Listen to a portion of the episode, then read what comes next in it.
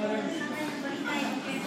えー、皆さんこんにちは、えー、陽介です。えー、AKB の魅力について陽介が語る、えー、っ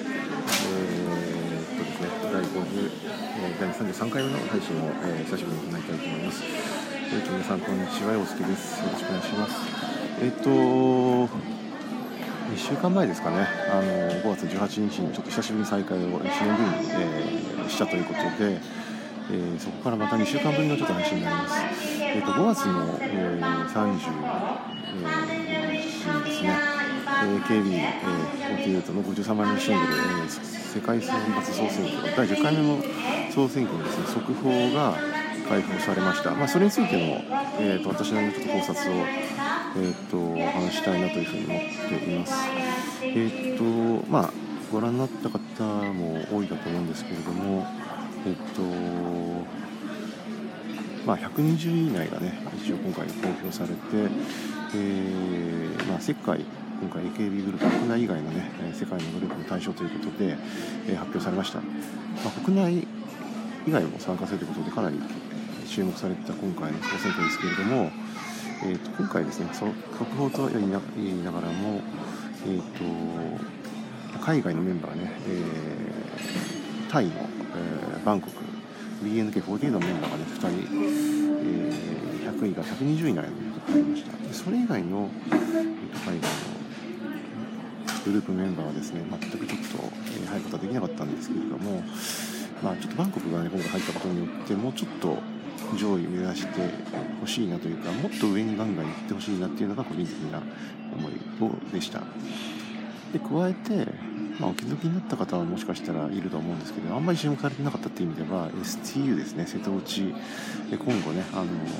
新しく劇場ができて、えスタートするということで期待されたグループですけれども、えっと、瀬戸内の STU のメンバーがですね今回速報にも昨年も発足直後だったんですけれども今回それが1年経っても全く誰も入れなかったっていうところが今回ちょっと印象的だったなと思ってます。まあ、非常に先行きが不安なスタートだったんじゃないかなと思いますね。というのもですねあのその前にできた、えー、グループの NGT ですね NGT はま速報ながらも、うんまあ、荻野由子さんがね1位になったりとか、まあ、他のメンバー NGT の速報メンバーで速報に入ったメンバーが結構多数いたので、えー、それと対照的にですね今回全く誰も入らなかったというところが、えー、特徴として出たと、えー、そこだと思ってます。非常にちょっと残念だなと思いますね。というか逆に STU これからちょっと大丈夫かなという不安の気持ちがちょっといっぱいになりましたね。はい。うん。まあ、今後ねちょっとボンちゃん入るとはちょっと思えないんですけど、まあちょっとわからないですけどね。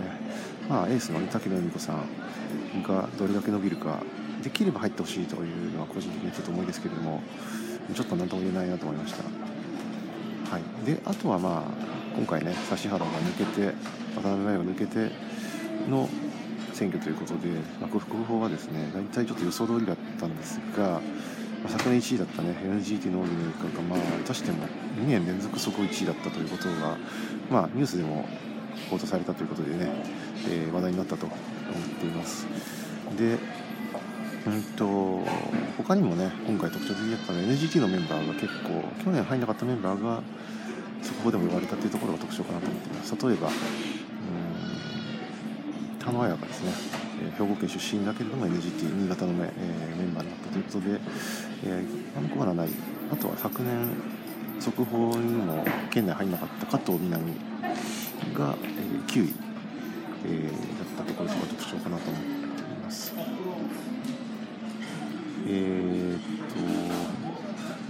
まあ、やっぱり NG 他にもね、えっと、研究生だって西村菜々子とかが入ってたりとか、えー、してたので、まあ、かなりやっぱり来てるなと思いましたね。あ、あと長谷川玲奈か。えー、っと NGT の正規メンバーの女の子も、えー、入っていました。まあ、ね、去年入ってなかったメンバーがかなり上位に押し上げられたってところが今回特徴だったんでやっぱりね今年1月に行われたリクエストアワーに限らず、まあ、昨年の総研でもそうでしたけど NGT がやっぱり強いなと。えー、未だに NGT が人気の流れっていうのは変わってないなっていうのがこの AKB グループの中での特徴だというふうに思いました。まあ、本体の、ね、メンバーももちろん入ってはいるんですけれどもやっぱこの勢いが相当強いなっていうのは今回感じざるを得なかったなというふうに思っています、え、他にもねちょっといくつか気づいた点があるんですがまあ主な特徴としてはそんな感じかなと思っていますでちょっとまだ私も CD 買いながらもまだ投票ちょっと全然できないのでまあねあと2週間ぐらい6月17日の本ちゃんまで、えー、期間がありますけれども、まあ、どうなるえ結果になるかというところで、ままだまだちょっと変動がだいぶするんじゃないかなということと個人的には STU と海外のメンバーがもっともっと入ってね予定調和崩すのが大好きな秋元さんではないですけれどもあの大波乱がやっぱりファンの方も期待していると思いますので、まあ、去年のねシンデレラバー荻野由香の、えー、次の世代の、ね、メンバーが現れてくることをちょっと期待したいなというふうに思っています。まあ、ちょっとね、どうなることやら分かりませんが、大木のゆかさんがね、またちょっと今年も1位になる可能性非常に高い、今年は今年はか、去年、本ちゃん5位だったんですけれども、こんな流れはちょっと非常に感じられる今回、そこだったんですけれども、まあ、それだと面白くないんですよね、読めちゃってるの、で。それとちょっと違った形でのちょっと波乱を期待したいなというふうに思っています。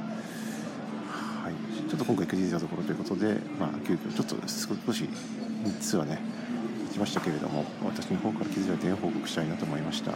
また改めて、えーと、本ちゃん、えー、今回あの友人の直人さんと、ね、一緒に見る予定なんですけども、まあ、ちょっと名古屋ドーム近いんで行きたいんですがうんちょっと今回チケット悩んだんですけど取らずにモニター観戦、SK 劇場もしくは、えー、自宅でのテレビ観戦をちょっとしてですね、あのー、総選挙の、えー、ライブ中継ないしはちょっと生の、えー、様子をお伝えしたいなというふうに思っています。はい、えー、それでは以上になります。ありがとうございました。